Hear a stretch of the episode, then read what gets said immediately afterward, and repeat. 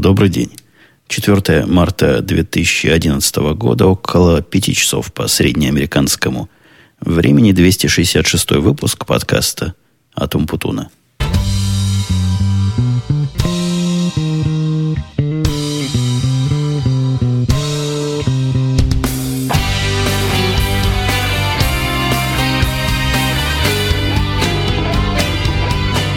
Сегодня я буду звучать, не скажу, что необыкновенно странно, для тех слушателей, которые когда-то этот подкаст давным-давно, года, наверное, 3-4 назад слушали, может, такое звучание и покажется в каком-то смысле знакомым.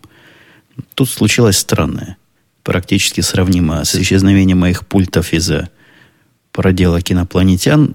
Получилось, что мой микрофон Э, это не связано с инопланетянами, видимо, а связано, связано с наукой радиотехникой.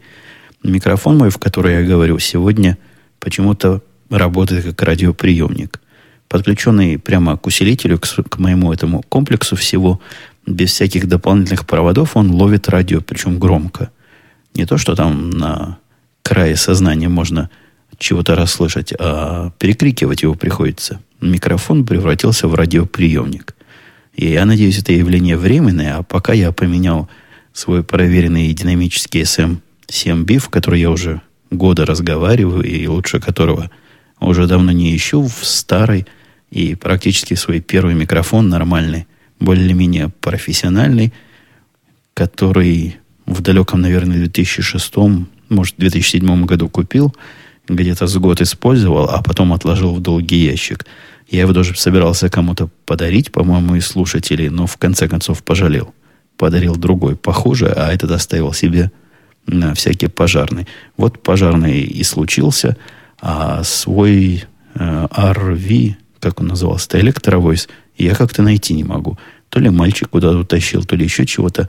Electro-Voice это был мой бэкап, то есть запасной микрофон по умолчанию. Вот пришлось сегодня разговаривать в двойной бэкап то есть запасной для запасного. Кстати говоря, о запасном для запасного, давайте я сразу из места в карьер и начну трогать темы. Я на этой неделе активно занимался проблемой бэкапов. По-моему, я рассказывал в одном из подкастов, что диск, который у меня тут подключен, да, как раз в прошлом рассказывал в подкасте о всех перипетиях, о том, что диск подключенный перестал работать, по сети, пришлось его локально подключить, и все было бы хорошо. Но, видимо, время его жизни закончилось. Он у меня около полутора лет стоял. И это был последний из магикан от фирмы Western Digital, которую я...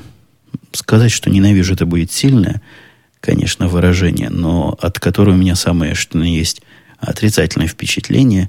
Процент того брака на дисках Western Digital WD, который кратко называется, был по моему опыту, такой высокий, что продукции этой фирмы доверять нельзя. Но вот этот мне достался как-то, когда по работе раздавали диски для бэкапов, вот такой я себе взял. Взял самый большой, и я был уверен, что это RAID. То есть RAID такой диск, у которого как минимум внутри два, и который обеспечивает дополнительные гарантии целостности. А оказалось, что RAID-то он RAID, но всего лишь RAID 0. Ну, кто надо тут поймет, но на самом деле никакой там гарантии целостности и близко нет. Да и даже если была, я не уверен, чтобы оно работало, принимая во внимание, что все это Western Digital. Стал давать странные сообщения, какие-то файлы начали ломаться, в общем, сыпаться. Диск стал на глазах для такого дела, ответственного как резервная копия моей основной рабочей машины.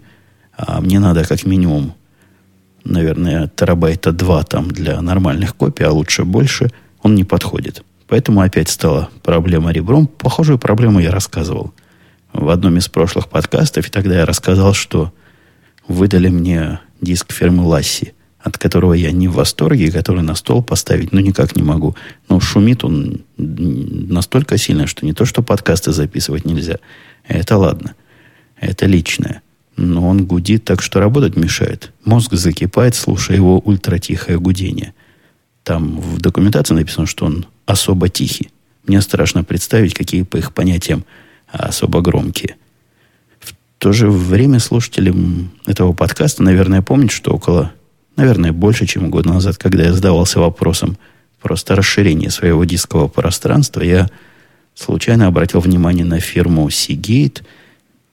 Не помню, насколько случайно. Да, случайно. Просто Western Digital уже к тому времени достал окончательно, а под рукой и в магазинах ничего для моего FireWire 800 порта, кроме Seagate, не было.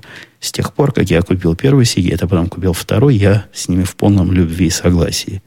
И если бы в этом подкасте была реклама, я бы рекламу Seagate в их внешних дисков, которые назывались Free Agent.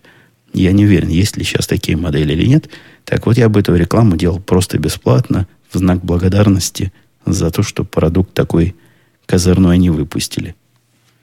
Два сигетовских диска, которые были куплены за последние пару лет, работают, ну, я даже не могу определить степень работы, как должно. Работают абсолютно тихо, очень быстро.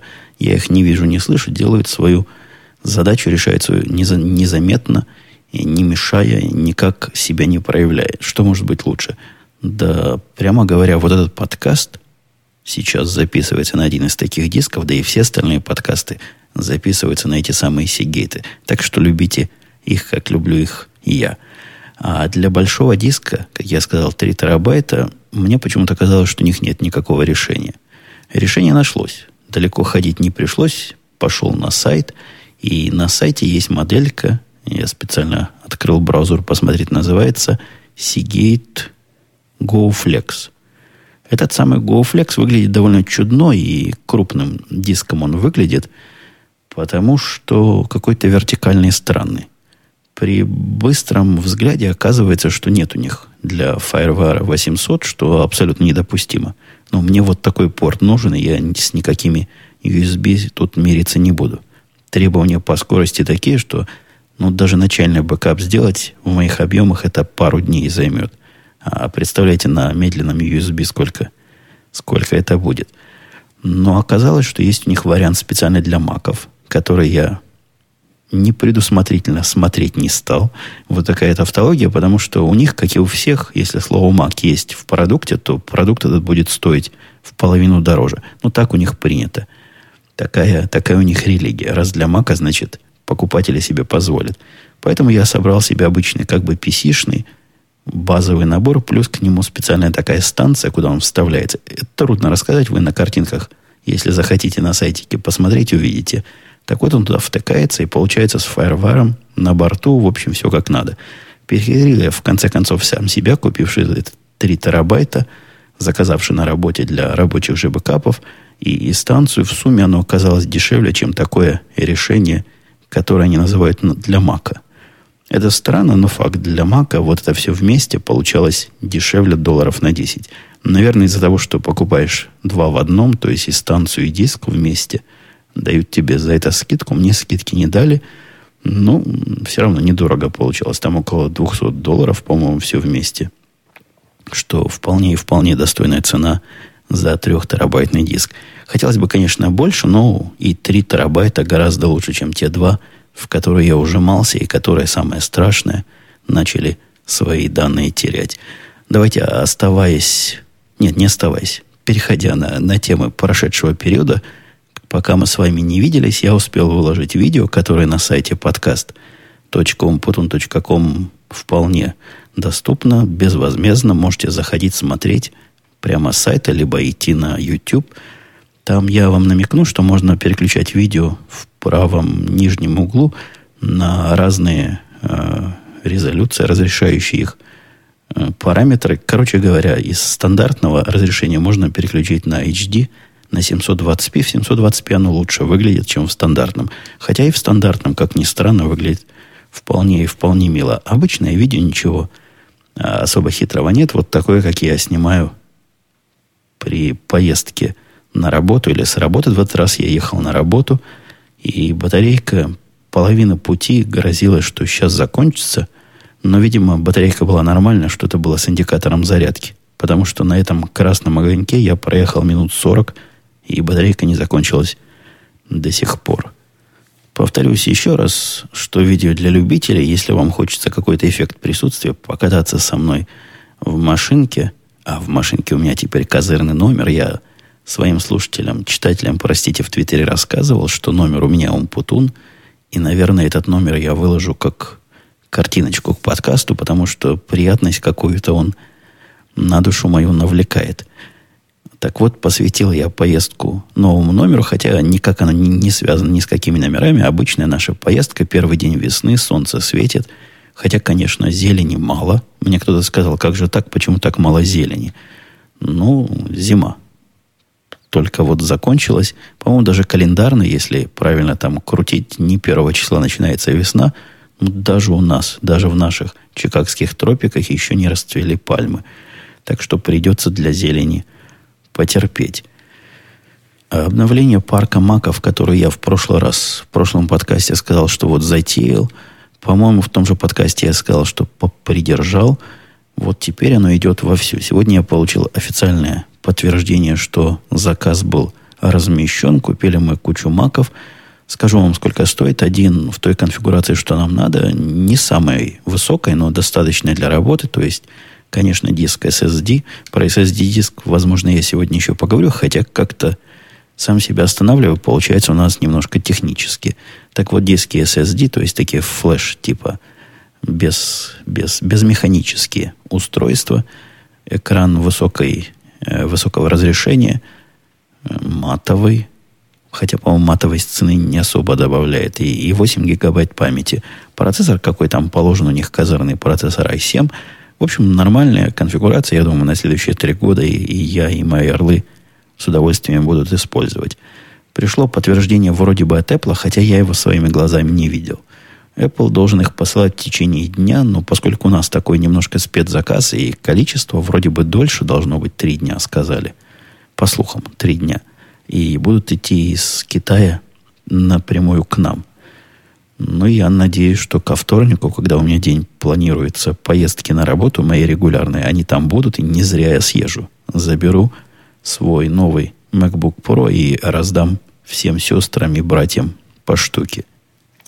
Что касается старых маков, меня тут несколько спрашивали, нельзя ли у меня в подарок или купить маки. Ну, вы знаете, я ничего не, не продаю, никакое казенное имущество слушателям не раздариваю, так что не тратьте свое время.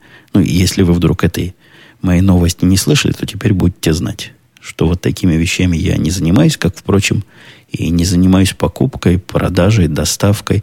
Это я отвечаю на множественные, не множественные, десятка два вопросов, могу ли я им купить новый iPad. Нет, нет, нет и нет, увы, и ах, никак, никак не получится. Так вот, вопросы были любопытные. А что будут со старыми маками и куда их девать? И на самом деле старые маки вполне еще ого-го маки. Это были те самые MacBook Pro, которые были самые последние с металлической клавиатурой. Ну, модель трехгодичной давности, и у всех они до сих пор работают. У одного из моих орлов треснула рамка экрана. Ну, это исключительно визуальная такая проблема, на работоспособность не влияет. А один из орлов полностью его разбил, уронивший с высокой высоты, и мы ему заменили. Но все остальное без всяких проблем, никто даже чинить их не относил. Что с ними будет? Есть какая-то процедура уничтожения, и, скрипя сердцем и душой, придется вполне рабочий MacBook Pro уничтожать.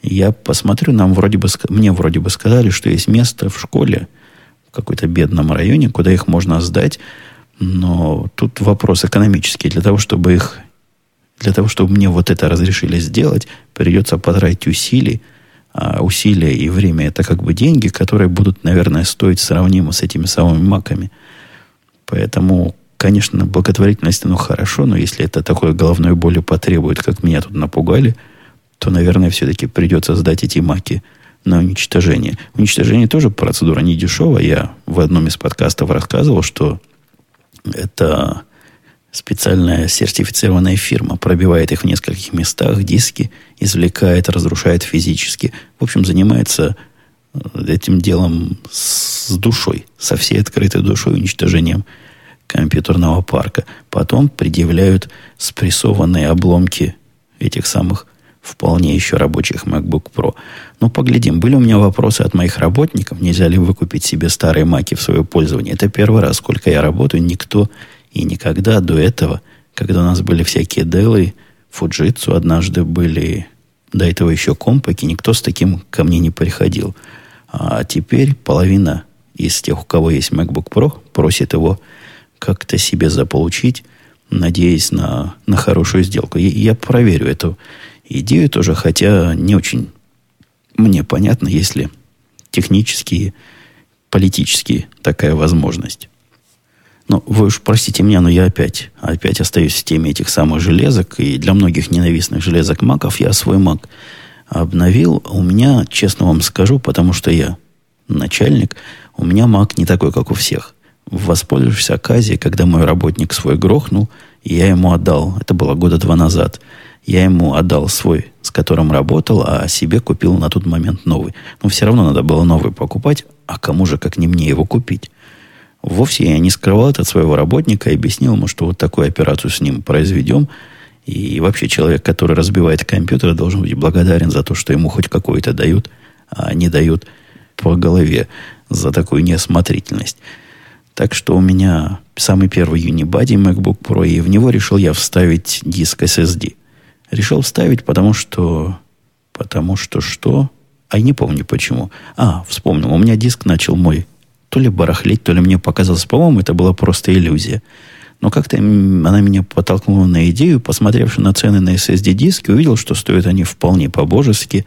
За 229 долларов можно купить на 128 гигабайт. Я так прикинул, у меня сейчас 300, но из них мой активный пользователь, которым я работаю, а на MacBook Pro я работаю в основном, но и между нами девочками говоря, девочки же мои на нем иногда всякие свои вещи делают. Жена любит поиграть во флеш-игры, когда он у меня не занят. А дочка, дочка подсела на монтирование видео, снимает чего-то на фотоаппарат мой или на встроенную камеру этого самого MacBook Pro, и потом с подружками монтирует и делает какие-то какие-то веселенькие ролики. Так вот, все это у меня занимает больше, чем 120 гигабайт, но главного я смог достать 120 гигабайт, и сразу забегу вперед, после переезда у меня как-то еще 20 гигабайт места остается. То есть не поджимает пока, хотя если подожмет, на это тоже есть решение. OptiBay называется. Он, ну, эта почта блимкнула на одном из айфонов. Он уже в пути, как придет, может, расскажу, что это такое. Так вот, поменял я, поставил себе SSD, поставить оказалось надо, конечно, было инструкцию посмотреть, потому что болтиков там много, и зная, что в маках всегда много болтиков, я кинулся откручивать лишнее. Надо было открутить всего лишь один, его легко потянуть, и он вылазит. Но я после того, как открутил там все, что мог, и диск не вылез, пошел в интернет посмотреть, как же это люди делают. А оказывается, надо было все обратно вкрутить, а выкрутить совсем не тот болтик, который казалось. Короче говоря, если вы знаете, как там откручивать, а это вполне, во всяком случае, в моей модели вполне законная операция, то есть никакой гарантии вроде бы от этого не теряется, он рядом, этот диск, то есть он в таком отсеке, который явно предназначен для замены, ну, как память или как батарейка. Зная, что, что я делаю, я выкрутил правильный болтик, вставил SSD туда, перенес все, наверное, часа два-три заняло все это восстановить, Хотя какие-то проблемки мелкие от не до конца восстановленного. Ну, вы помните, у меня там 300 было, здесь 120, приходилось выбирать, что восстанавливаешь. Процентов на 95 он восстановлен уже, и то, чему не хватает, то чиним в процессе, как нападем. Скорость его я не могу сказать, что прямо вау. То есть я небольшой фанат измерения, как долго компьютер загружается, потому что компьютер я не помню, когда перегружал. Ну вот когда выходит новая версия операционной системы, тогда, возможно, и приходится перегрузить. Ну, загрузится ли он там раз в три месяца за 10 секунд. По-моему, новый мой. Новый мой диск позволяет загрузиться сейчас за 8-9 секунд. Или за 40 секунд, или даже за 5 минут. Хотя я не помню, чтобы он так долго загружался. Это дело мне кажется, совершенно зряшное и десятое. Ну, хорошо для бенчмарков и для мерения, и где-то в обществе хвостануть, а вот мой теперь, мой-то мой, за 7 секунд до 100 миль в час разгоняется. Но на практике это ерунда. С моей точки зрения, полнейшая ерунда. Что не ерунда, то что компьютер стал работать, я даже не скажу быстрее, он стал работать иначе. Из-за того, что доступ к этому диску, к этому SSD, флеш-накопителю – поразительно быстрый, для, особенно для операции чтения, многие программы себя ведут по-другому. Это по-другому, как правило, приятное по-другому. То есть запускать программы, что мне тоже не очень часто приходится делать, теперь, теперь можно Ну, теперь можно программ не оставлять открытыми, потому что скорость переключения, вот как раньше я переключался между программой, которая в бэкграунде и которую я хочу сейчас активировать, и как у меня теперь она с самого нуля запускается, это сравнимо. Даже сейчас это делается быстрее. Я специально программу закрываю, чтобы потом открыть, посмотреть, как мгновенно они запускаются. Но дело не только в этом. Там очень много в этих компьютерах операций, связанных на чтение, на запись. И в результате стало все работать. Но я не могу сказать, что быстрее. Потому что быстрее это, это не точное описание. Оно стало работать правильно. Вот так, как мне кажется, компьютеры с самого начала должны работать. Ты делаешь действие, сразу получаешь реакцию, никаких зависаний, никаких тормозов. разница, прямо вам скажу, огромная. Хотя сегодня в Твиттере я тоже об этом сказал, вау-фактора нет, вот такого, что все было очень медленно, а стало очень быстро, нет. Раньше бывали иногда досадные тормоза. Особенно после того, как я переключался с пользователя Дочкиного, где масса всяких iMovie, iPhoto и всего такого открыто – Компьютер, видимо, свопинг свой делал, ну, что там он положено ему делать. И пока мой клипс становился рабочим, та программа, в которой я провожу большую часть своего рабочего дня, надо было ощутимо ждать. И иногда это также ощутимо раздражало. Теперь все это происходит в раз. Но Eclipse, который, как вы знаете, меньше минуты в хорошей конфигурации редко запускался у кого. У меня, во всяком случае, никогда ни на одном компьютере – на этом загружается, наверное, секунд за пять. Полностью со всеми плагинами, со всем, что мне надо. И работать с ним стало гораздо приятнее, потому что гнусное зависание и задумывание его, ну, в некоторых ситуациях специалисты знают, о чем я говорю, как он задумывается при выборе некоторых пунктов меню. Теперь пропали как явление. Компьютер стал работать правильно. Это самое, самое подходящее этому изменению и этой ситуации слова вот так надо. Возвращаться на мой основной, который более современный, более мощный, с большим диском, немножко даже напряженно, хотя тут спасает, что памяти много и к диску не так часто лазит. Короче, я тут затянул немножко всю эту SSD-историю. Я крайне рекомендую. Мне кажется, это такая же неосмысленное даже действие, такое же необсуждаемое действие, как большой монитор сегодня. Ну вот как 14-дюймовый монитор сегодня никто в здравом уме покупать не будет, если ему не надо какой-то портабилити особенной. Купят больше. 17, 19, 24 и туда. То же самое с SSD-диском. Смысла не иметь SSD-диск, если вас устраивает его маленький размер, если вы готовы с этим смириться, если готовы усложнить свою жизнь. Например, маленький SSD-диск и большой диск для всего тяжелого, то стоит, да не то, что стоит, безусловно, нужно использовать SSD-диск. Это небо и земля. Эта разница огромная, и я не вижу ни одной ситуации, в которой я бы, например, перешел на HD-диски на MacBook Pro. Ну, примерно так же это фантастически, как я перейду на деловские ноутбуки для своего домашнего использования. Меня даже под, наверное, под угрозой расстрела не заставит такую бессмысленную акцию предпринять. Да-да, я знаю, я с цепи сорвался в эти свои технические заморочки, но уж извиняйте, гуманитарная часть моих слушателей. Вот специально для них, для гуманитариев, которые, как нам всем известно, чем он гуманитарнее, тем деньги больше ценит и любит считать. Странное, странное какое-то я заявление только что выдал. Но для красного словца и для связи – я хочу денежную тему тронуть немножко. Нашел я тут находку, не побоюсь этого каламбура. И находка более чем прекрасна. Полностью и целиком. И пока никаких подводных ям и подземных стуков я не нашел. Проблема перевода денег в разные страны, она у меня стояла тут ребром давно, и мы с вами вместе искали в свое время пути. А особо никаких передовых путей с тех пор не нашлось. То есть два путя, две дороги у меня сейчас есть, как я могу деньги за границу посылать а, родственникам своим и женинам. И оба они окольные и кривые. Во-первых, путь по умолчанию это Western Union, ну, знаете, компания, через которую можно в любую дыру послать деньги, и они туда доходят сразу и надежно, и проблем нет, за исключением того, что хлопотно все это. Во-первых, А родителям надо ходить их получать каждый раз на почту, потому что ближайшие там у них на почтах эти пункты раздачи денег. Во-вторых, здесь их тоже надо как-то готовить к пересылке. С определенного момента в Израиль невозможно послать деньги по интернету. Раньше можно было, тоже была еще та головная боль. Я рассказывал это и жаловался на всю эту ситуацию. Их совершенно дикая security, которая постоянно меня забывала, половину транзакций не проходила, надо было дозваниваться, ждать на телефоне подтвердить, а и там проверяли. Ну, я понимаю, конечно, контора занимается пересылкой денег, и, конечно, это дело опасное. Это раз, головная боль. В последнее время по интернету, как я выше доложил, нельзя посылать, поэтому приходится ходить в ближайший магазин. Моя жена ходила регулярно и оттуда посылала. Ну, тоже и, и еще той приятности занятия это ходить куда-то, чтобы послать свои кровные. Вторая проблема в том, что это не очень дешево, мягко говоря. Стоит оно от 10% от суммы. Но оно там по-разному бывает, но где-то в тех суммах, которые я посылал, около 10% и даже больше.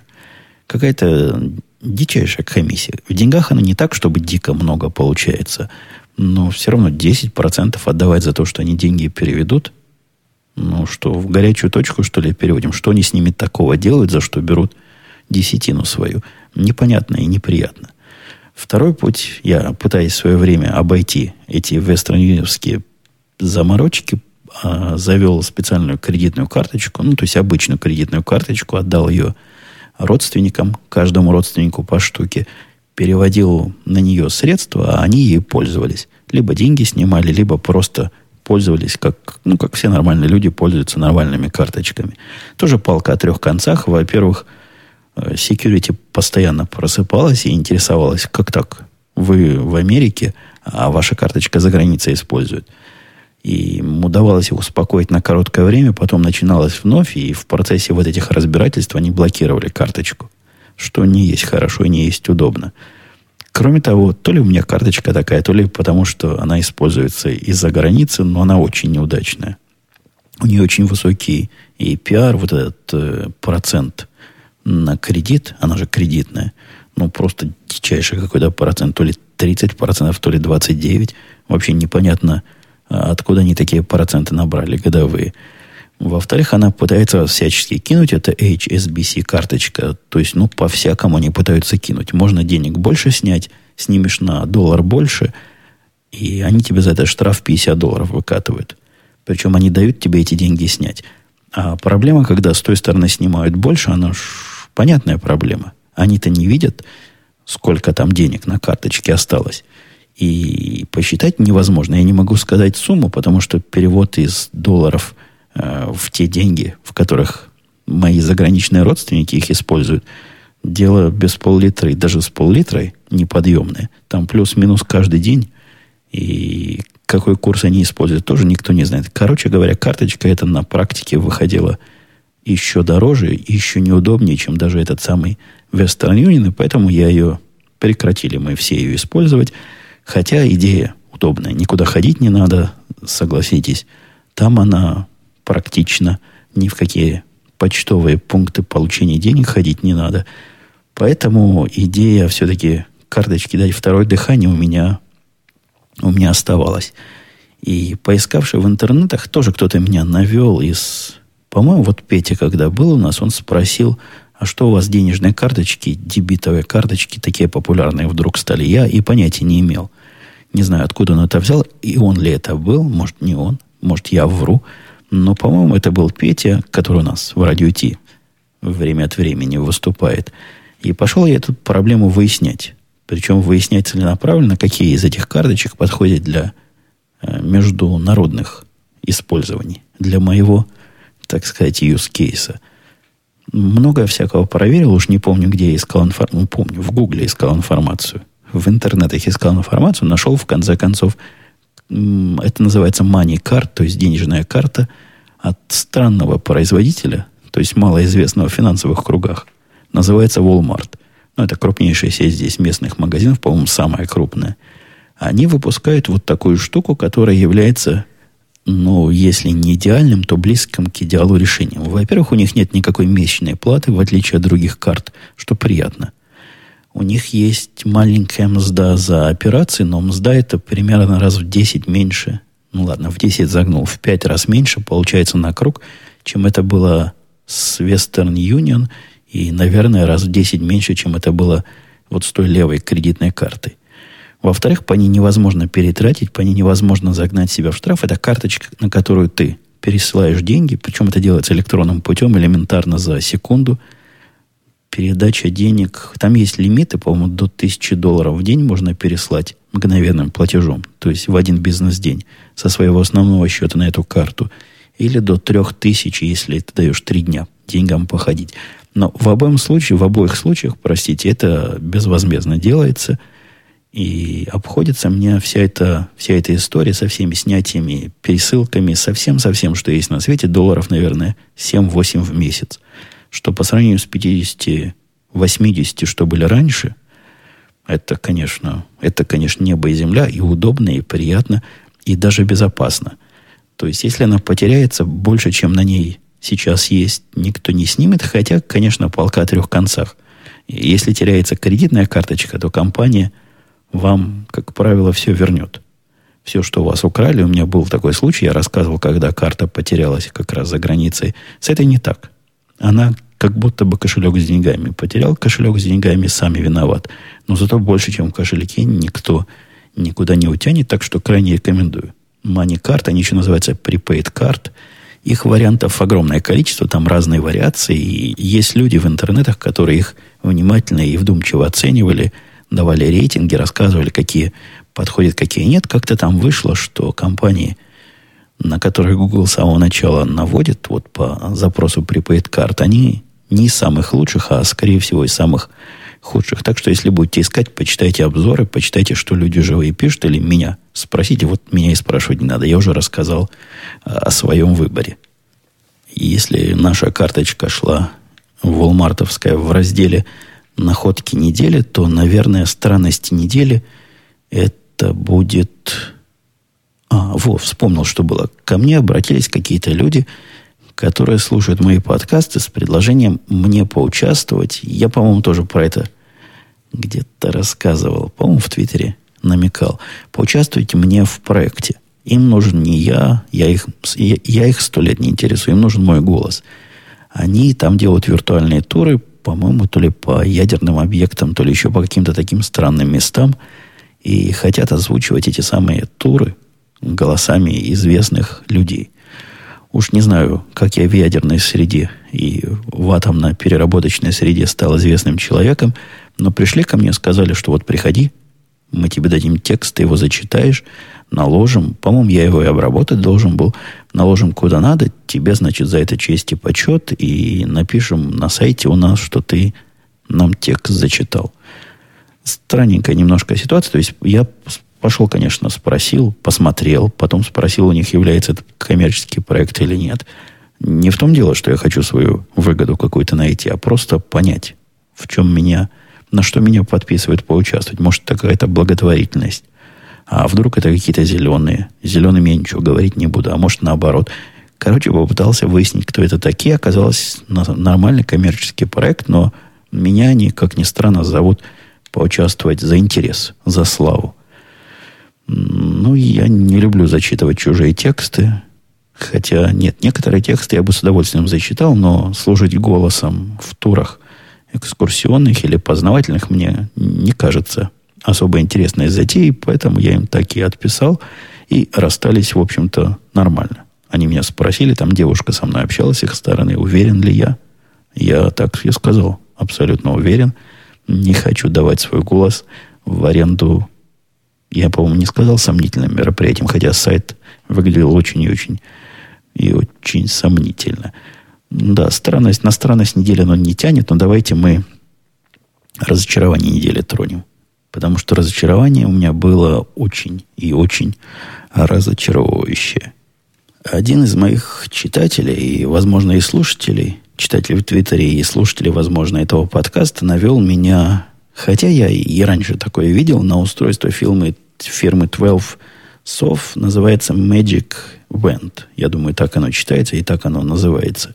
Устройство на картинках выглядит призабавнейшее, приинтереснейшее – представляет собой, я думаю, по названию Magic Wand вы можете сами пойти и поискать. Оно как слышится, такие, такие пишется. Можно одним словом, можно двумя еще. Пробельчик Apple добавьте, и, и найдется.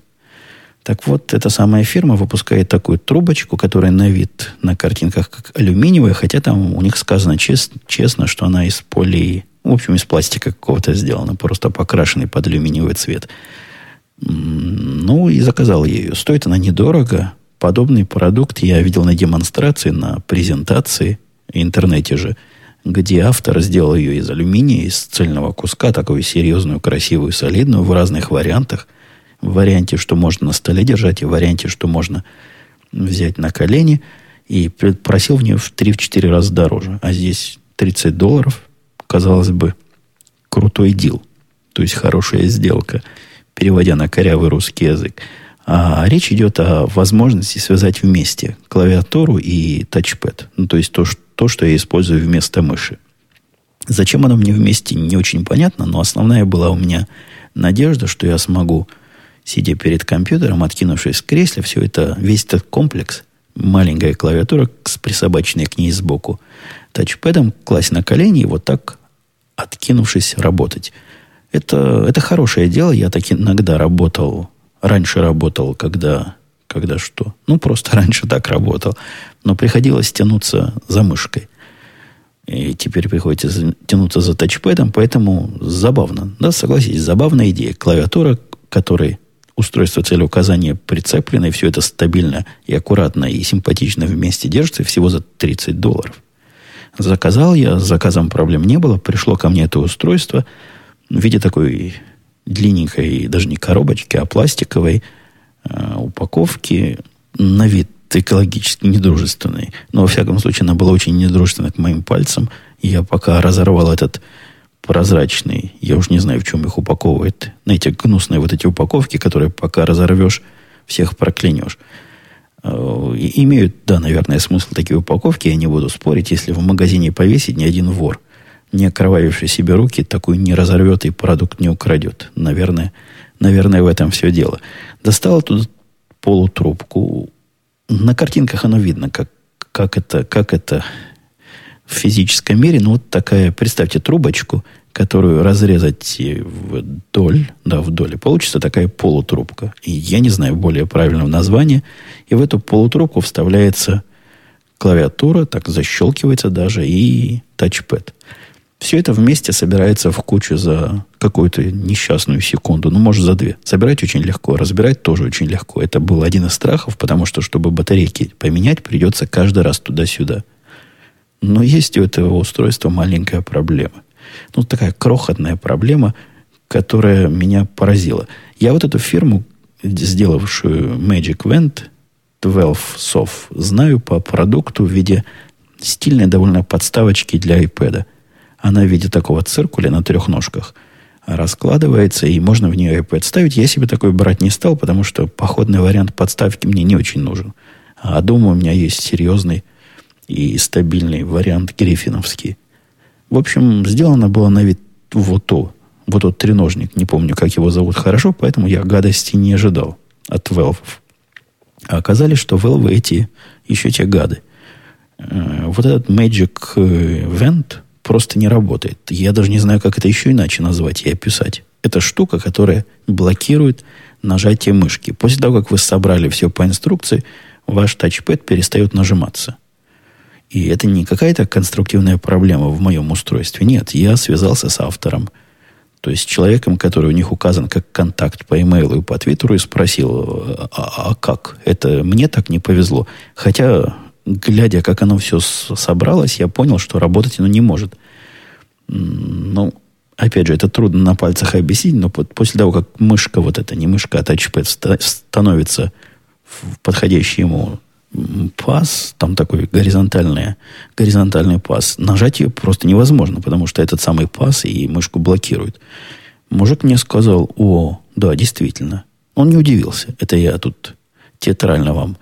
На самом деле мужик сказал, ну да, вы выньте эту детальку, без этой деталюшки соберите, а без этой деталюшки доложу вам жесткость устройства сразу теряется. То есть оно становится настолько не жестким, что уже по столу его двигать тяжело.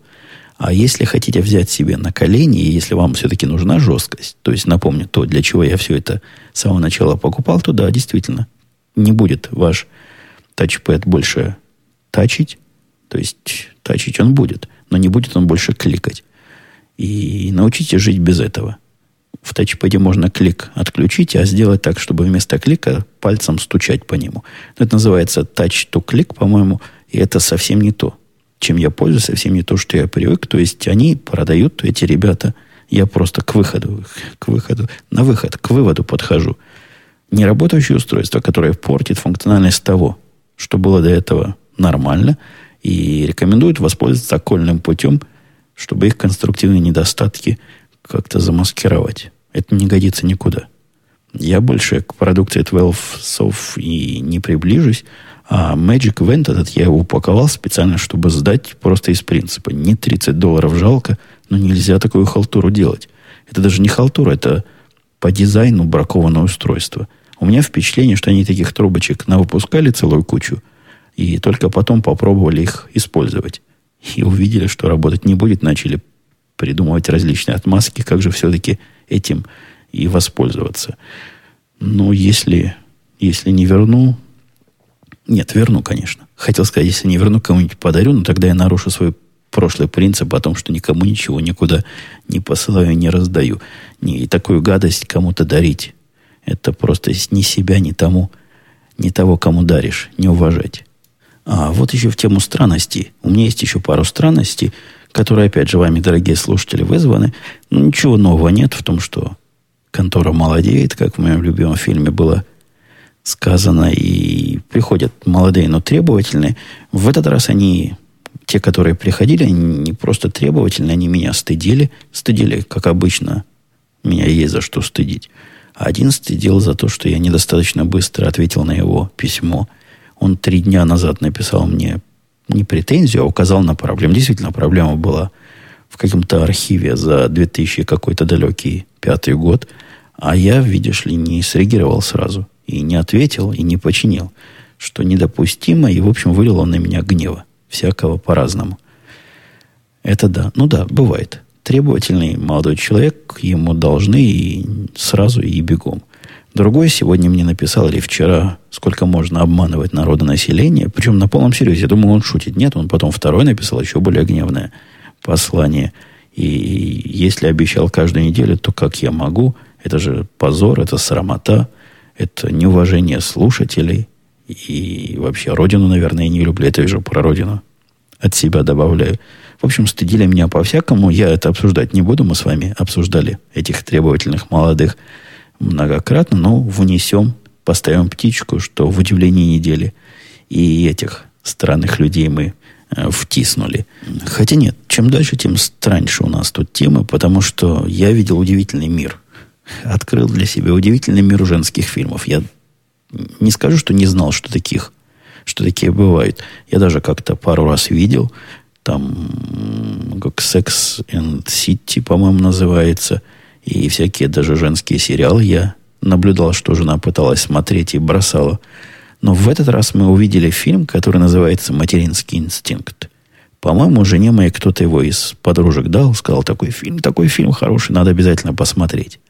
Сели мы его, значит, смотреть. Это пристраннейшее кино.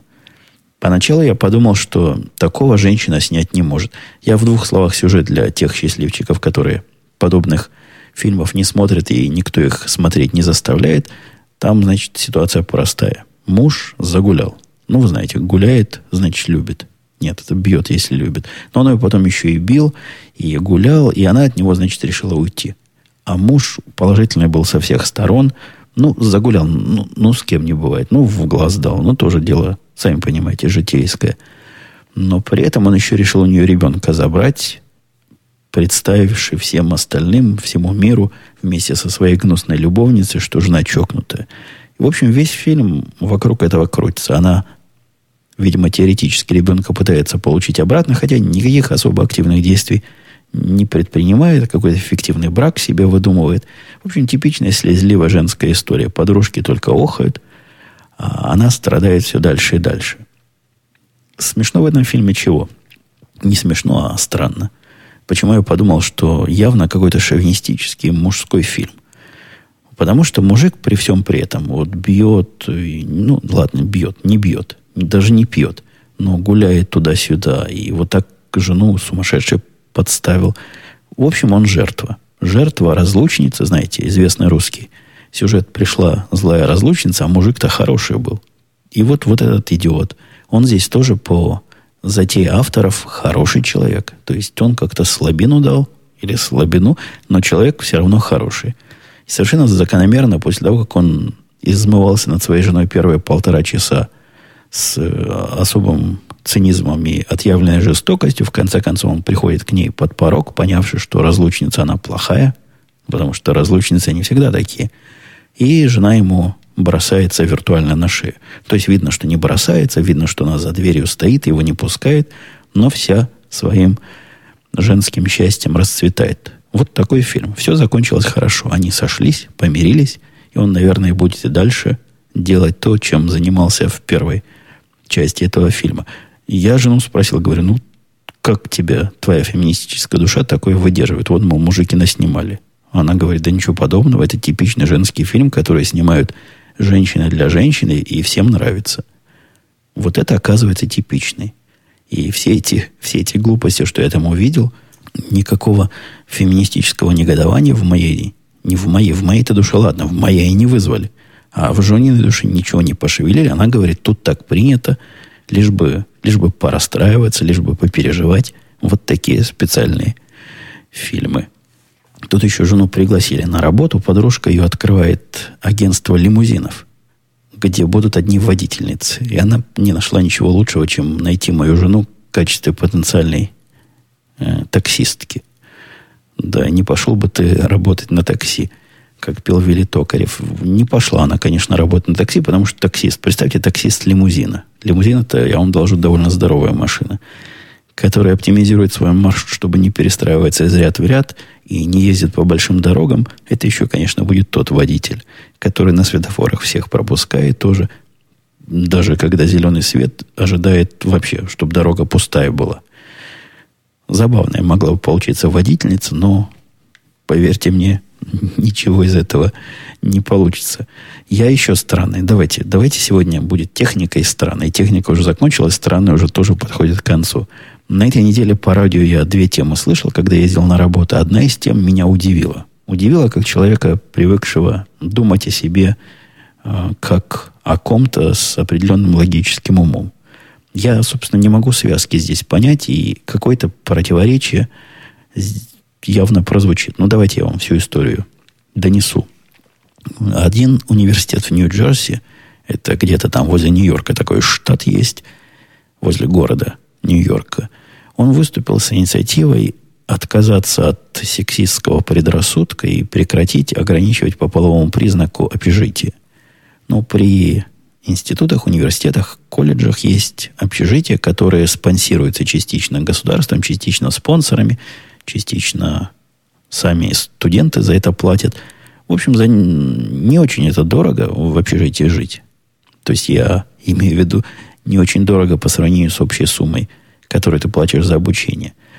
И вот, значит, университет вышел с этой инициативой, что можно жить любые полы, пола, в общем, разнополые студенты смогут жить в комнатах по своему выбору и без всяких этих сексистских ограничений.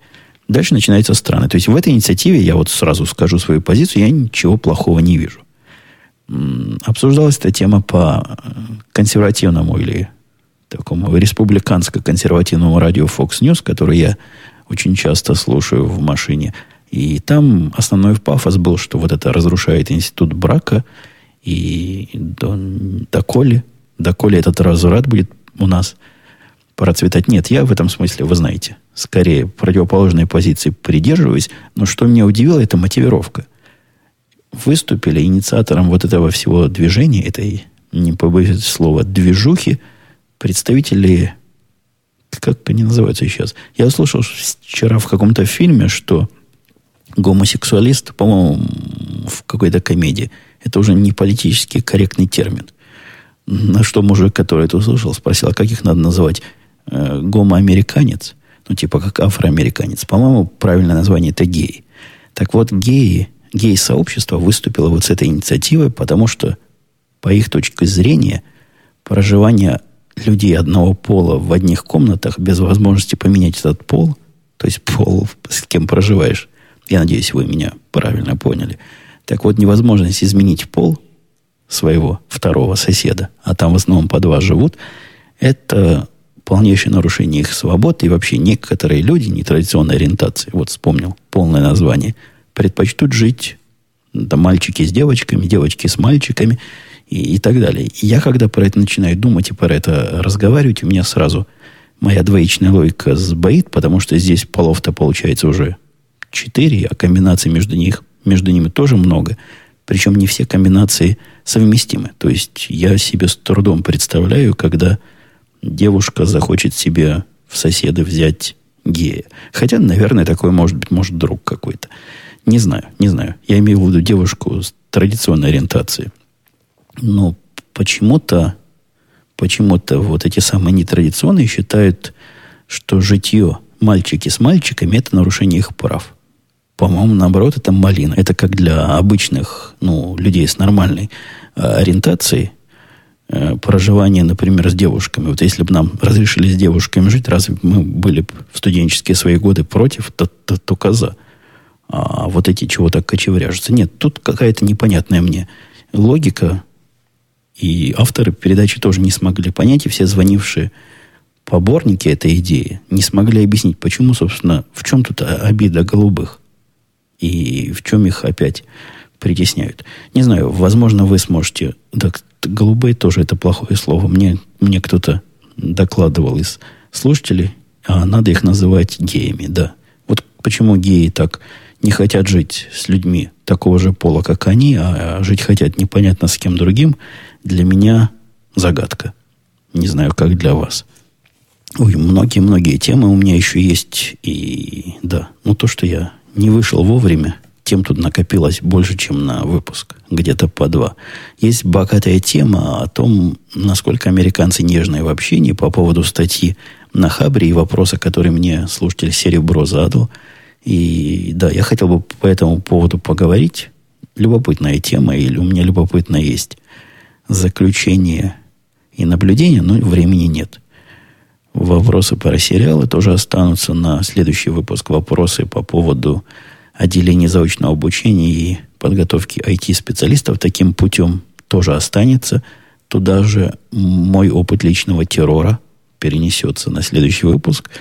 И еще пяток из готовых тем, а сколько наберется, не знает решительно никто. Сегодня я буду подводить концы, подрезать концы, подбивать бабки и забивать гвозди в окончании этого выпуска. Мы услышимся с вами, как я обычно обещаю, на следующей неделе. Надеюсь, что обещание смогу выполнить. Даже если не смогу, не надо меня стыдить. Это все равно не поможет. Все, до следующей недели. Пока. Услышимся.